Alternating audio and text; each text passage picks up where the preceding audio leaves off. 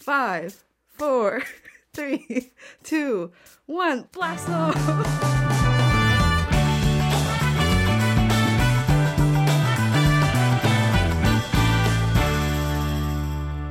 Welcome back to our chicken pod. I am your host of the day, Jenny. I'm Chrissy. I'm Ellie. So today we'll be talking about friendship, and today is actually our second English episode, which I am very excited about. Um, I think our popular media mostly talks about like romance and friendship is not as sexy of a topic, but nevertheless, it's one of our most important aspects of our life, I'd say. It it comes into who we are as people. So, my first question for you guys is what are your friend circles like? Yeah, tell me about your friends. Ellie, you go first. Okay. Well, I my first reaction is to say that I'm a small group type of person, but I do enjoy meeting new people and hang out with like a big group. My love language is quality time, so I prefer one-on-one time with my friend and be very intense in the friendship. What's intense friendship like? like I always want to be in the in. I want to know what's happening and I want them mm. to be vulnerable and I love honest conversation. I just remember my friend and I we were at this Thai restaurant place and the whole time we were talking about the universe and how like physics is so crazy, space time, all these theories. It was just like a very intense conversation for three hours, and we did not give a shit that everyone else was just trying to have dinner.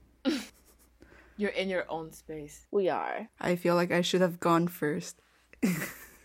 Okay. Why? because now I feel like everyone's gonna think I'm copying you. Because I have, You I, I, because I'm also a small circle kind of person.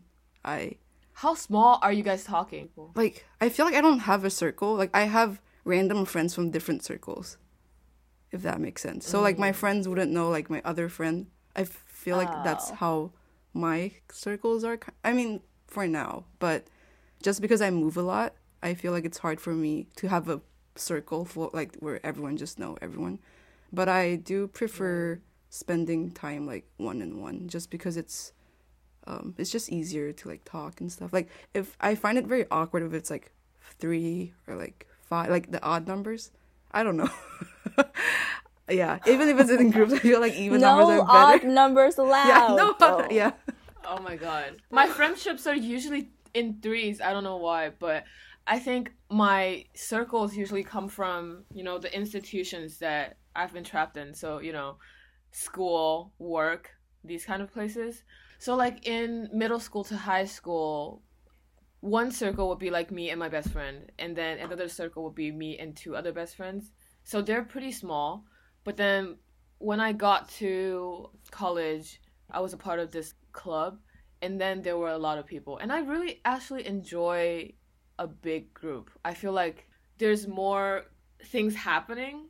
I Yeah. guess A- I don't know. A big group is fun. Yeah. It, it's different. and like when there's guys and girls, it's like there's a lot of chemistry and things happening. It's just different. yes. When I was in high school and growing up, I've always had a big group of friends, and it's always a mix of guys and girls. But um, ever since moving to the East Coast, that sort of changed. My friends are a little more scattered, and we are all sort of from a different friend group.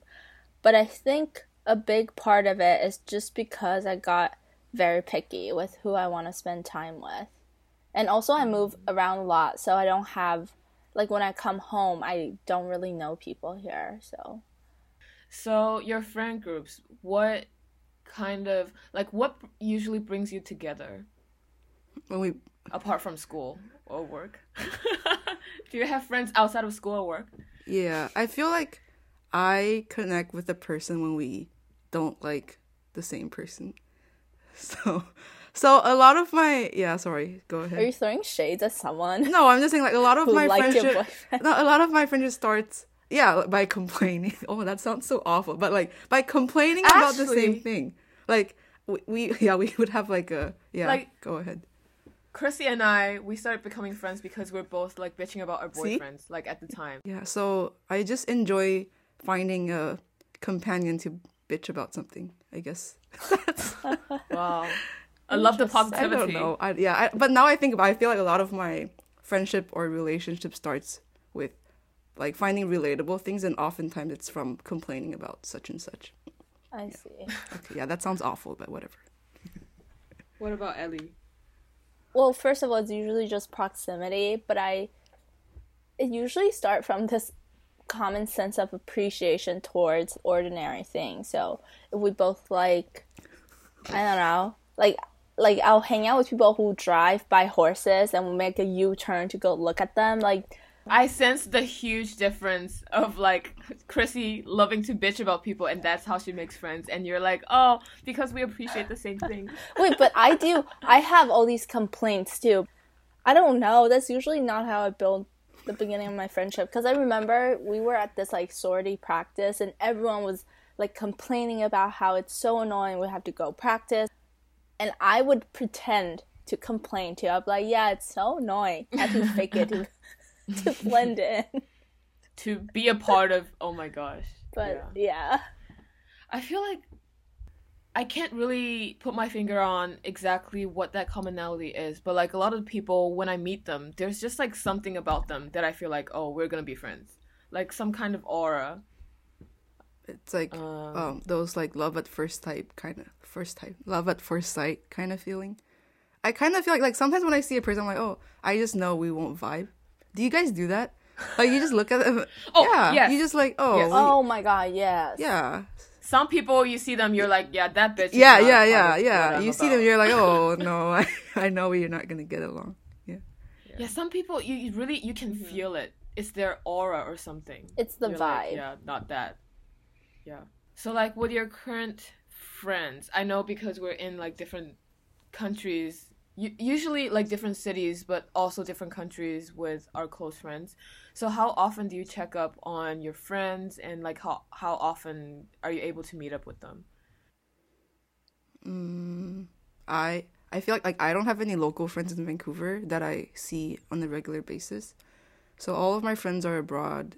I think I check on them like once a week, like, if we're pretty close. Mm. And then I if I didn't see any of their you know like Instagram updates, I'll be like, "How's it going?" You know. But Yeah. other than that, I guess not not really. Yeah. What about you guys? Or like how many people do you check up on regularly? Ooh, like five. Five. That's actually pretty Actually, good. maybe like, maybe, maybe people- like three. Okay. Yeah. why is why is the number decreasing as again? She's gonna say one. That's an honest number. no, just one. So it's like me and Ellie. Who's the other person? and then like Yvonne, and that's pretty much it. That is so interesting. You know, Yvonne and I and Chrissy, we all met in elementary school. Yeah. Like Chrissy has these lifelong friendships. Creepy. Mm. Creepy. I mean, you do too. I just I saw you hang I out. do. With, yeah, some of your lifelong Yvonne, this episode is for you. friends. I I want to say I check on on I check on like like eight people, but they're very different. Like with my girlfriends, I text them every day, and with my guy friends, we FaceTime once in a while. And for my more like peripheral friends, we do these big Jackbox Zoom to stay in touch. Like you have to get creative to stay in touch nowadays. Mm. Okay, I, I need to redeem myself. It's five, because the other two also listen. it's Kat and Nadia. Okay. Kat and Nadia, this this episode is also for you guys. I just I just need to put that out there. Okay. Now we can move forward. Or so Ellie, your eight friends are they just like you're in? They don't. Do they know each other, or do you text in the group and it's like eight people in the group? Um, they know each other. Most of them are yes, they not they do part parts of them know each other. Can you please cut that out? I was No. parts of them know each Yeah. other, but um, My hand knows his ear. But they don't really hang out. Like we're not from the same group. We're just from the same institution. Ooh. I have a question. But Sorry. What do you guys feel about gr- group chats? Love them. Really? Because I, personally really don't. it, like it depends Yeah. on who's in it. Yeah. You know, the type of group where I only like one person, but then Oh, but you're just in there. I have to talk to everyone Right. else. Um, but I also have ones that I, I like everyone, so I, I Oh. love those. I'm not in enough group chat. Guys, add me to this when add me to a group chat when you hear this. Wait, Chrissy, No, no, because you were is creepy you as were fuck. asking Ellie about like if she had a group chat, so I just thought to ask if you guys like. So Chrissy, why do you not like group chats? Um, there's a lot of unnecessary notifications. I, I don't know. It's just Oh, so I usually You can yeah. yeah. Sometimes I mute them. Yeah, I mute Why all my group chat. them? I do, I do. I, I'm like now I'm yeah, yeah. So I do? I do mute group chats, even ours. I mute. no, I mute our group chat because it's I, I, I get kind of stressed when I see it at work. So I so I I Ah. just so I don't want it to pop up on my screen. So yeah, that's why. But I get so stressed out when there's like so much stuff going on on my like phone. It, I guess it most group chats it depends on if I care about what's yeah, going yeah, on. yeah, exactly. Like if they're just talking about something I don't care about, I'm like I'm gonna mute this. But if it's people I really like and then they're talking about things but I can't check it, I'll be like I am missing out. So it goes both ways. So we talked about how we meet some of our friends. My question is since you graduated, how have you met new friends? I guess for me it's like I have my coworkers because I I'm in this like in the middle of nowhere and I kind of I didn't even really try to go out there and meet new people but thank God my coworkers are cool and we slowly became friends and now we actually hang out outside of work and you know we can talk till like really late at night but I haven't been able to make friends outside of work I feel Yeah, like. except for virtually through an app It is hard. I feel like well, I got very lucky because um, when I was in New York, I'm an I'm an international, so it's very difficult for me to rent houses. So I got scammed at this housing place, and then I met my roommate, and then we became super close. And he really just he got me oh. through quarantine. Like without him, I would have, I think I would have left the city the second it was it went in lockdown. And then my coworkers too, they were lovely. And sometimes you just have to meet your friend's friend, Mm, yeah, yeah. right? Because your That's friends true. already vetted vetted them, so you know that they are probably in in the same groove as you. True. that's true that's how I met Ellie Yeah. Yes. through Chrissy I was so excited. Chrissy was visiting me in New York, and then um, we went to Blue Bottle. Wait, no, that's a different day. Yeah, that was the first day. No, we went to a brunch place, but I forgot um the place's It's name. called Good Thanks NYC. They have Oh. really, really cute waiters. If you hear this and if you're working there, please sponsor us. I'm sure they're struggling in this season right now. I remember our waiter was I, I think it was a waiter. Yeah, I remember he was Australian, I think. Yes, he is. Right, He's so yeah, cute. He's yeah, yeah. perfect. Oh. He's perfect. Oh my God. Where is this going? yeah, so Okay. The real guys. segment is about dating. Yeah. Oh my god, in New- York, there's actually another a restaurant, a Japanese restaurant, and the waiter is fucking hot. I can't even remember what the name of the restaurant is. But this is not about this for this episode. Okay, going back. Um so I still try to network outside of work, but you know, because I'm where I am, mostly it's through Slack or just like Zoom meetings and stuff. Has any of your like networking calls ever turned into a real friendship? No, I don't network. I stand against networking.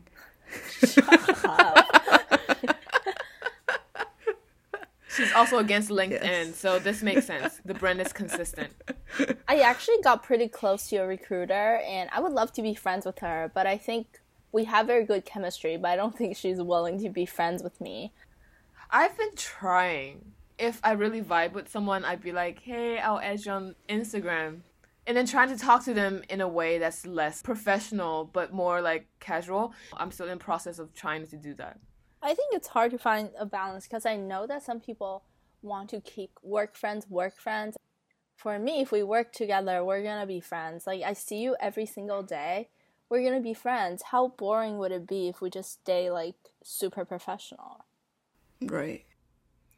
You know, my mom and also my friends from Asia, they keep telling me like people you work with are not your friends. Like you have to watch out for them because they could stab you at the back like whenever. But I think it's also like the work culture back in Asia. It's really like dog ate dog kind of thing. Okay, so I want to talk to you guys about this idea of like tiers among friends. So on the bottom tier, basically strangers. We don't have to talk more about that. But above that are acquaintances. You meet them very occasionally and you'll just talk about very general things. You don't get into details. And then above that are casual friends. So you have some common interests. Basically, I think these are the friends that you have fun with, but if you have a problem, it's not the people that you go to. So with casual friends, do you guys have like a lot of casual friends or you keep it to a minimum? I have a lot of casual friends. Where do you meet them?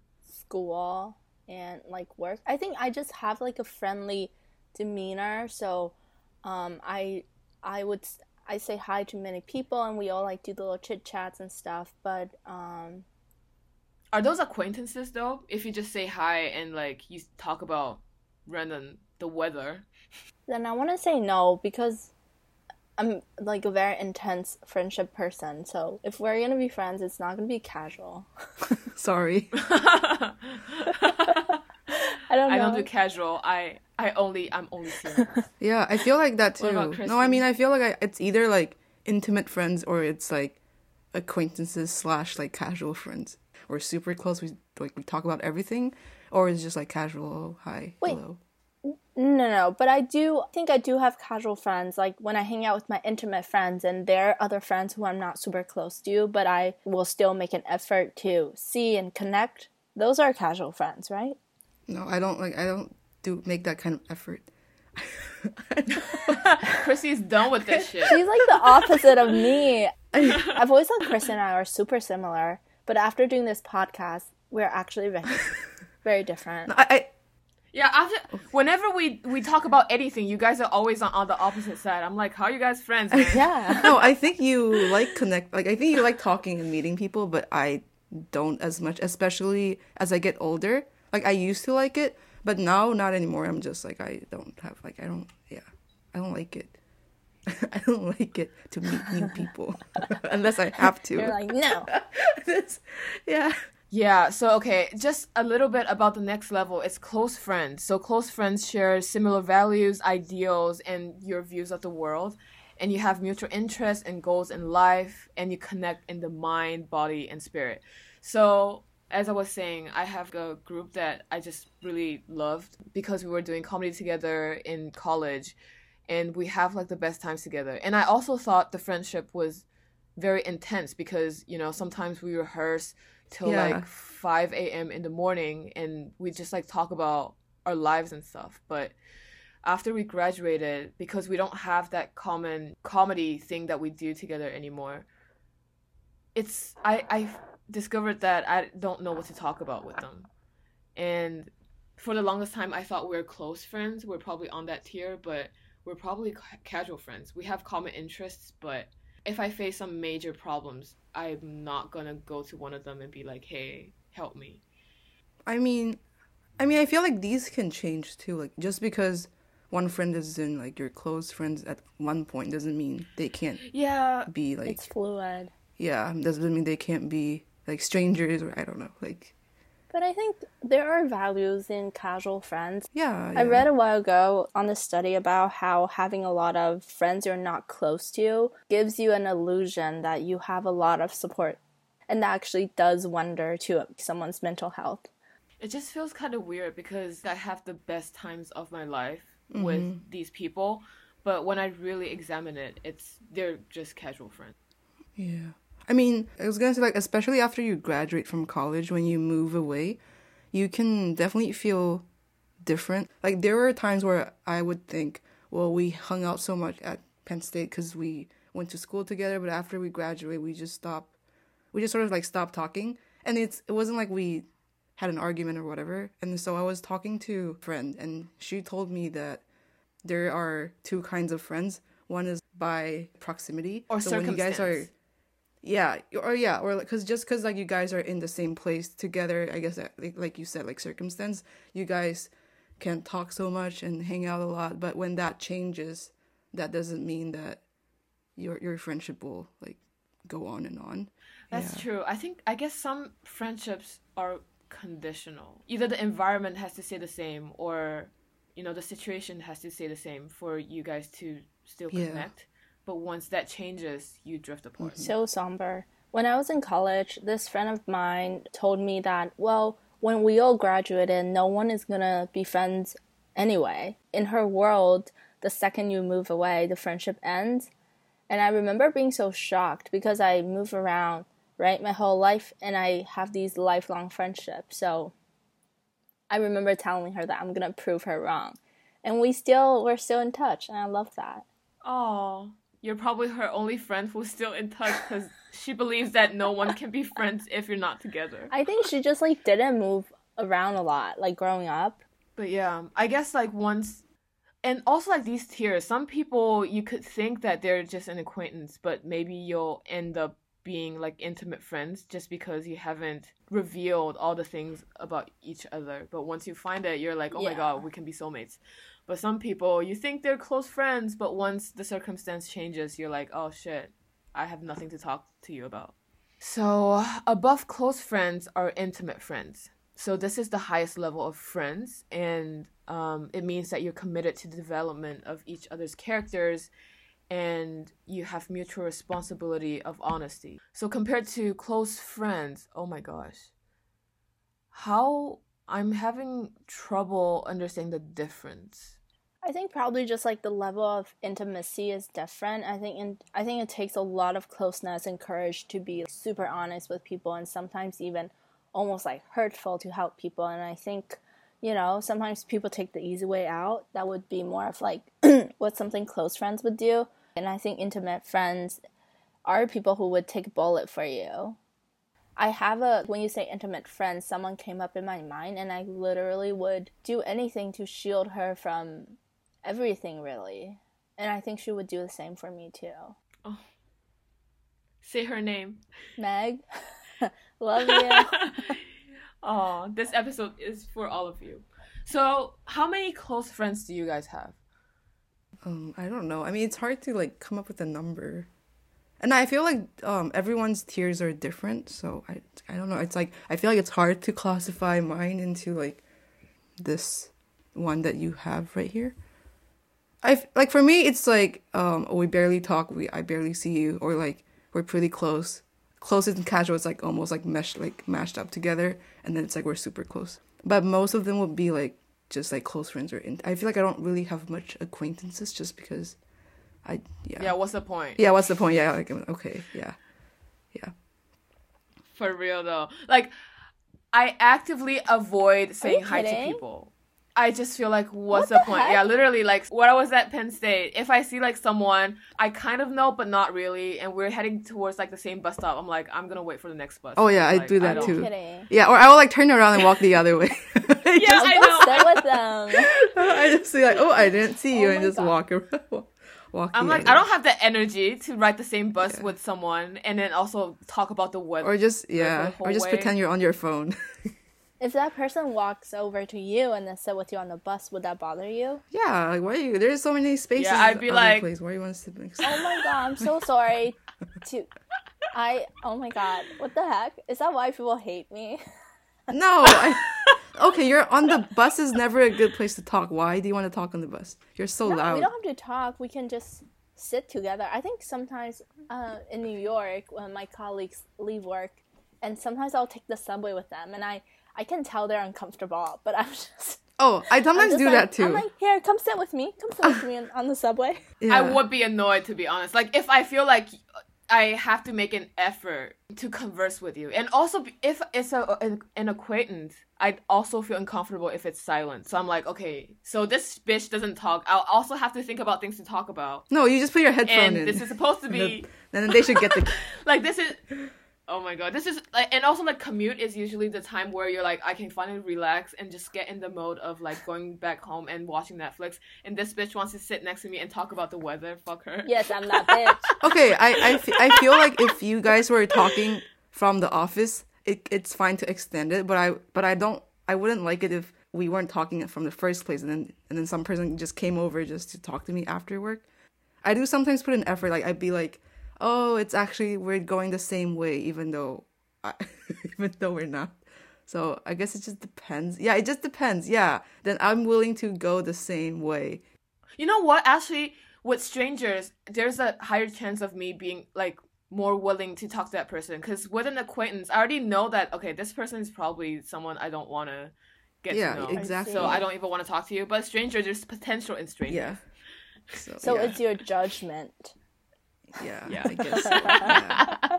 yeah. So, intimate friends, if we're defining it as like people you can be honest with, it's probably just like one to two. And also, I'm also still not. I can't hundred percent be honest because I, I'm like more of a pleaser kind of personality, and I hate hurting other people's feelings, even if it's the truth. I'm still like learning how to be more honest with my true opinions, but also tactful in a way that you don't hurt other people. I think complete honesty is always hard because sometimes I guess I would think these really hurtful thoughts and I'm like, oh my god, if I ever say these, like that would live with the people forever, you know? And I think it's hard to be honest. Oh my god, I have a scenario for you guys because in popular media, they will be like, if your friend is making a mistake, they will slap the shit out of her and be like, no, you wake up. But let's say if your friend, if your best friend is going to get married to someone that you know is going to break their heart. Oh, I will say that. Yes, big life choices, get out, 100% leave. But would you do it to the point where it's like, if you don't leave that person, we're not friends anymore? No.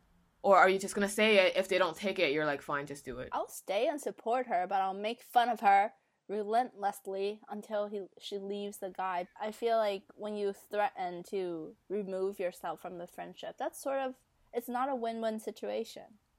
Yeah, because I know some people do that. I'm just, I don't know. And now, No, they must really hate him.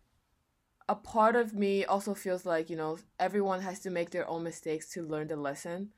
So, as a friend, maybe you'll just have to support them through the entire thing, even if it means what they're doing is going to hurt themselves. Yeah, but it's like detrimental to your own mental health, right? To be always supporting people making bad choices. You were saying if we are going to be honest about it. I mean, and being honest doesn't mean that you wouldn't support her after, like, what eventually what she chooses or what he or she chooses to do, right? Mm-hmm. Yeah, so I don't know. I think I'll. I'm more of the honest type, so So you'll tell them, and if they still make the mistake, no. I feel like I, I wouldn't like tell them what to do, but I feel like I'm I would be the kind that would say, "This is what's happening," and from my point of view, I think blah blah blah is you know whatever is not good, and then I may I might like lay out a few options and just you know you're eventually the one to make the decision. So yeah, that's all you could really do. It's hard to. I mean, you even we don't know what's the best for them, right? Yeah.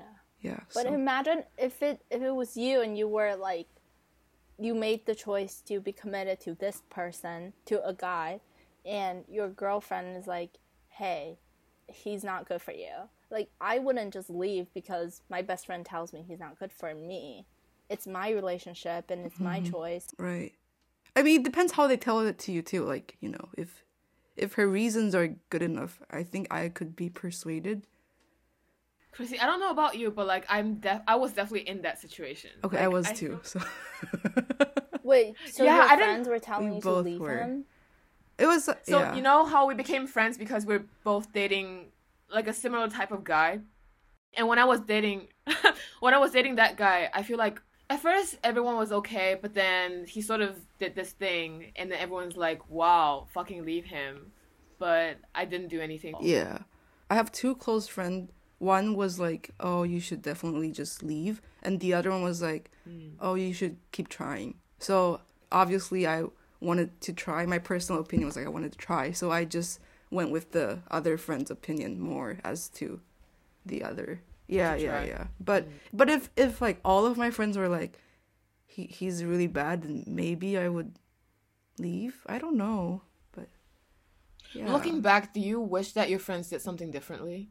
No, because I, I okay, I don't, I don't, I don't think it's healthy for a friend to say, if you don't do this, I won't be your friends anymore. Like that's not a hel- that's a very toxic mentality. I would feel like, what the hell is going on here? Like, why is yeah? So I feel like that wouldn't be as healthy either. But if someone sat down with me and then like run it through because of A, B, C, D, E, may- maybe I would be like, oh, that actually makes so much sense. So I think it depends a lot on how the friend presented to you. Yeah. You know, I watched this YouTube and it's this guy talking about his past. He was a, he was addicted to alcohol for a very long time. And then his family and friends kept trying to help him, and he just couldn't do it. And he just gets drunk like 8 a.m. in the morning. And then one day he came back to his apartment and was the whole intervention. And his um, family starts like each of them started reading a letter, and and they're like, "We love you so much. You should go to rehab." And then by the end, it's like, if you don't go to rehab, we can't be your family anymore. And that's when he sort of woke up and be like, "Oh, Oh. I am affecting everybody's lives. And and he talks about it now as if he's grateful for what happened.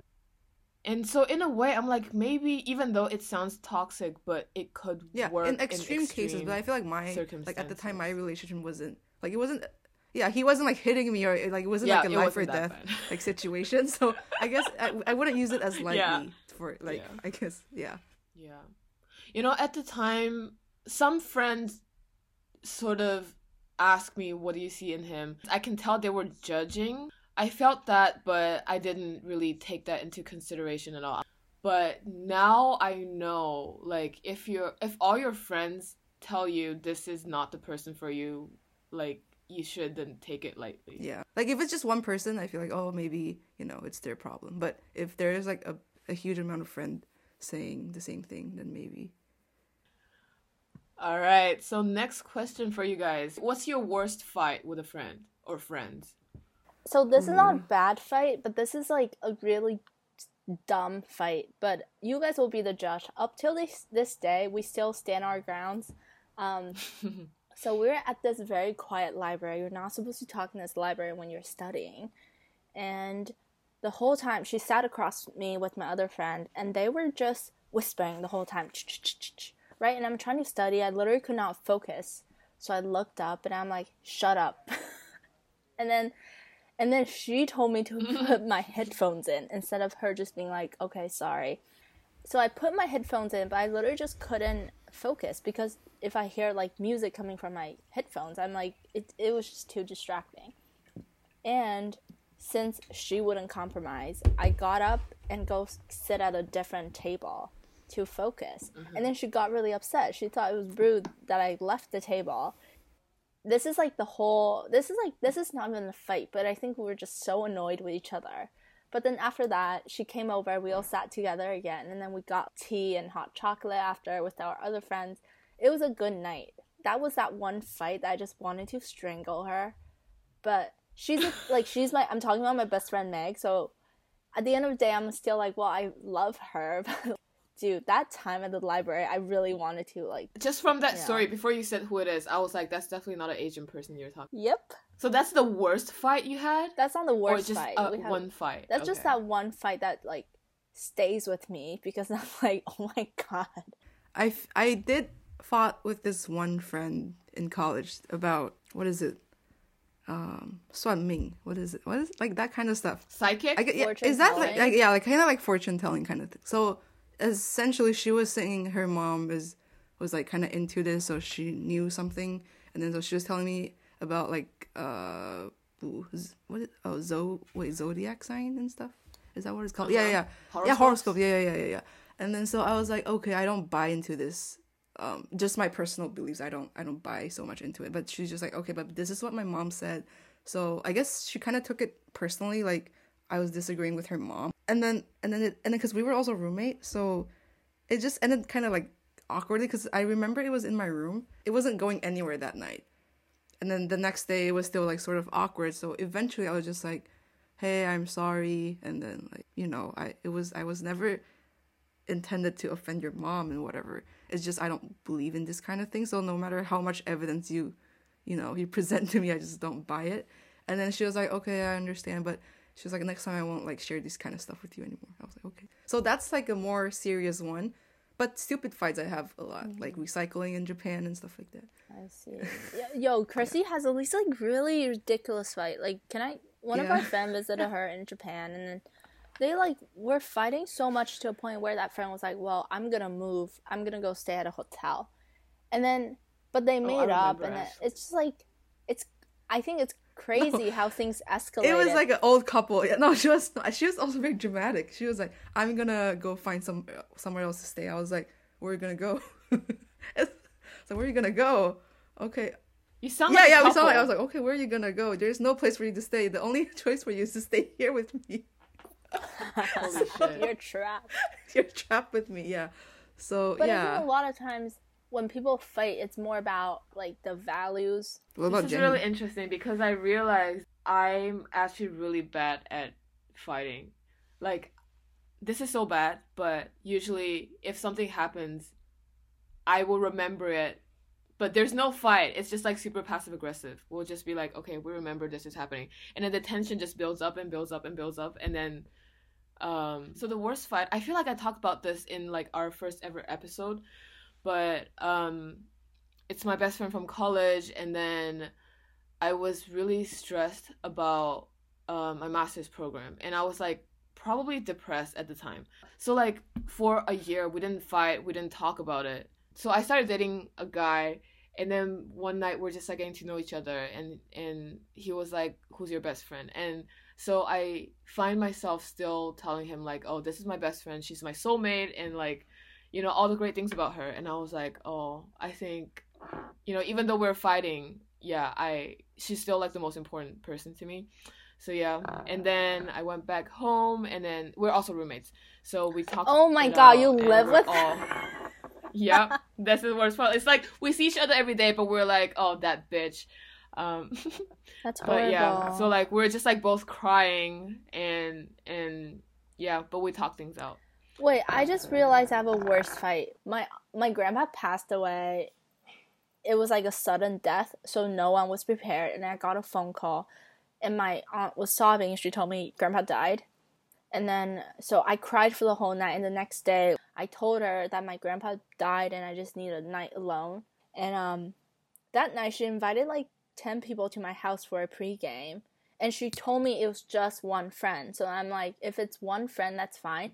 Anyway, I locked myself in my room, but they were just like bumping these music out there, and I know those people, and they just kept coming knocking on my door.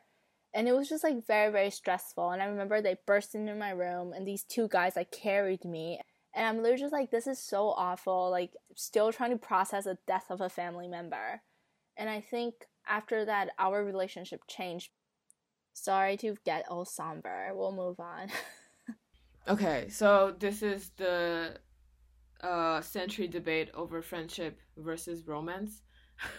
so, what are you guys like when you start dating someone? Like, how does your friendships change, or does it change? it does change i think i th- well i guess it did it did change but i think i'm gonna approach it differently the next time i'll just put it this way Yeah.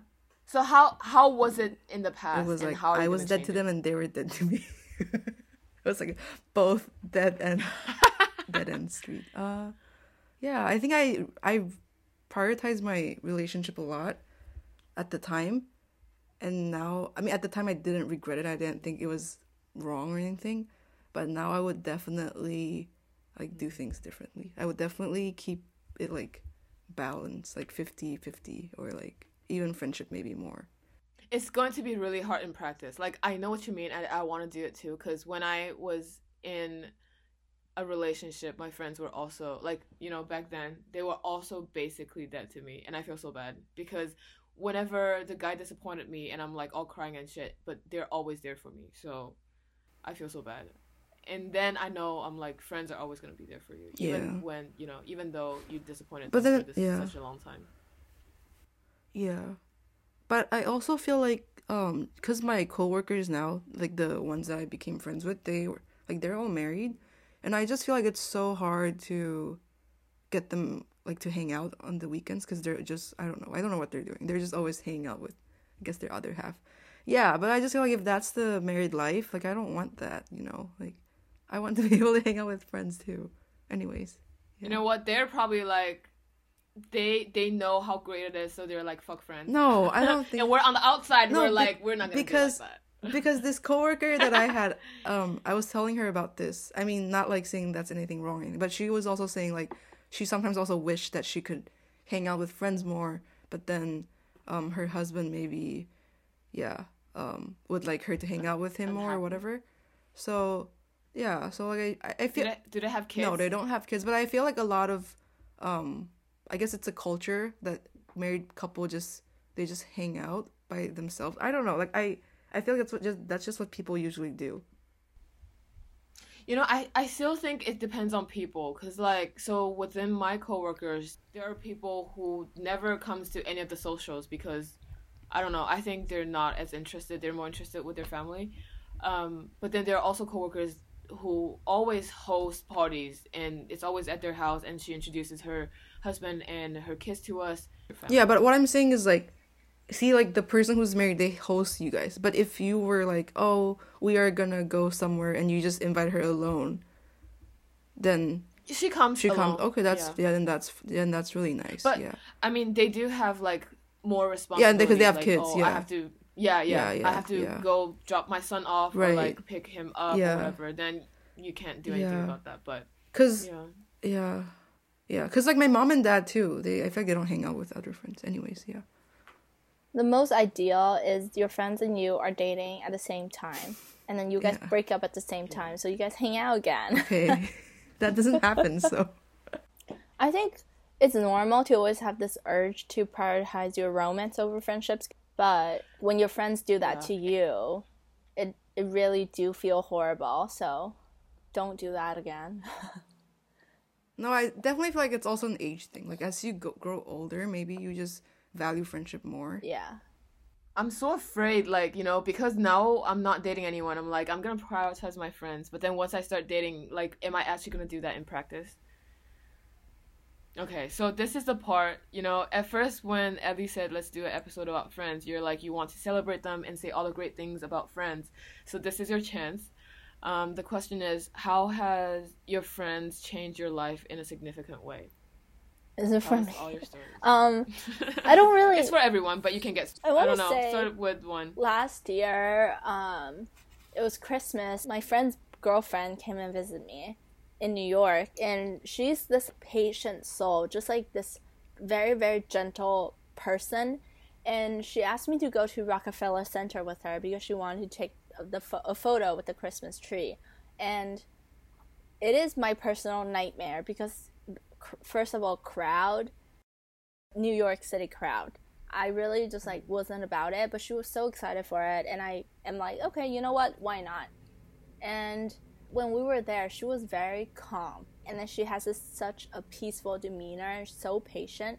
And then we really just weaved through the crowd and got to the Christmas tree. She was having a good time, so I was having a good time. And then I asked her if she was bothered by the crowd, and she said no, and she just told me like, well, everyone is here to look at the tree. And I just feel like Mhm. that's a sweet way to look at this very potentially annoying event. And then we took some really Mm. nice photos. It was really cold out, and then we got like Thai food after with our other friend joined, and everyone was just having a good time. And I think it was from her I learned that how just having a more patient and grateful attitude towards things really change up the whole day. Some people bring out the better side of you. Yes. you know, because I grew up in a pretty like classic Asian household, and um, there are a lot of things that's uh, deemed the truth, but it's not supposed to be, and Mhm. like. So my mom would always tell me some things that are so incorrect. Be like, "Oh, you're having problems in your day. Oh, you just need to have a boyfriend." Or like, "Oh, you need to have a kid because you need someone to take care of you when you're old." Like just these really wrong ways of looking at, at life and i feel like most of um my worldview and like value system right now comes from my friends Mhm. um and i'm really grateful for that like in a way i feel like my friends helped raise me just like see um you know things that other people in that environment think is normal but know that you know that's actually not Mhm. healthy and um being there for me even though f- like for the longest time i'm so bad at reaching out to them Yeah. because i just feel i don't know i'm just like naturally bad at reaching out to people but now i know friendship takes effort. Um, and yeah, so like after I came to college, for the longest time, I didn't even reach out to them. And when I realized what I was doing and I reached out again, they are still there for me. Sweet. So, yeah. Okay, I can think of one that Chrissie did for me actually. So like in 2020, by the I end of 2020, I was like so consultant. I was so depressed because I don't know, it was probably from burnout and like there are days where I stay in my bed till like in the afternoon. Anyways, Chrissie was like asking me, "Hey, do you want to call?" And then the first time I'm like, "Oh, no." And I find like a random reason to be like, "No, I'm busy or whatever." But it's actually like I just feel like I don't have energy to like face anyone. But then she asked again, and I'm like, okay, fine. But then, you know, after we talked, I really felt better because I think um, a lot of the times I'd feel like, you know, I'm facing these problems. Nobody can help me. Like, what's the point of talking about it? But it really does help. Yeah. Your friends can change your perspective or make you feel better or just feel like there's someone for you. Yeah. Or there's someone who's there for you. So it does make a difference. Yeah. And I think sometimes they don't make these like big difference because I mean at this age we're pretty steady. We are on a path. We know what we want to do, or we sort of have an idea. So they don't. They people don't change you in big ways, but I think they influence you in small ways by just being themselves. And um, down the road, it becomes significant. If that makes Yeah. sense. yeah, yeah, I Yeah. think so. So last summer, Mhm. I was going through a rough patch because of all the issues you guys know about. And on top of that, this guy I was like really fond of lied to me, broke a promise, and I was devastated.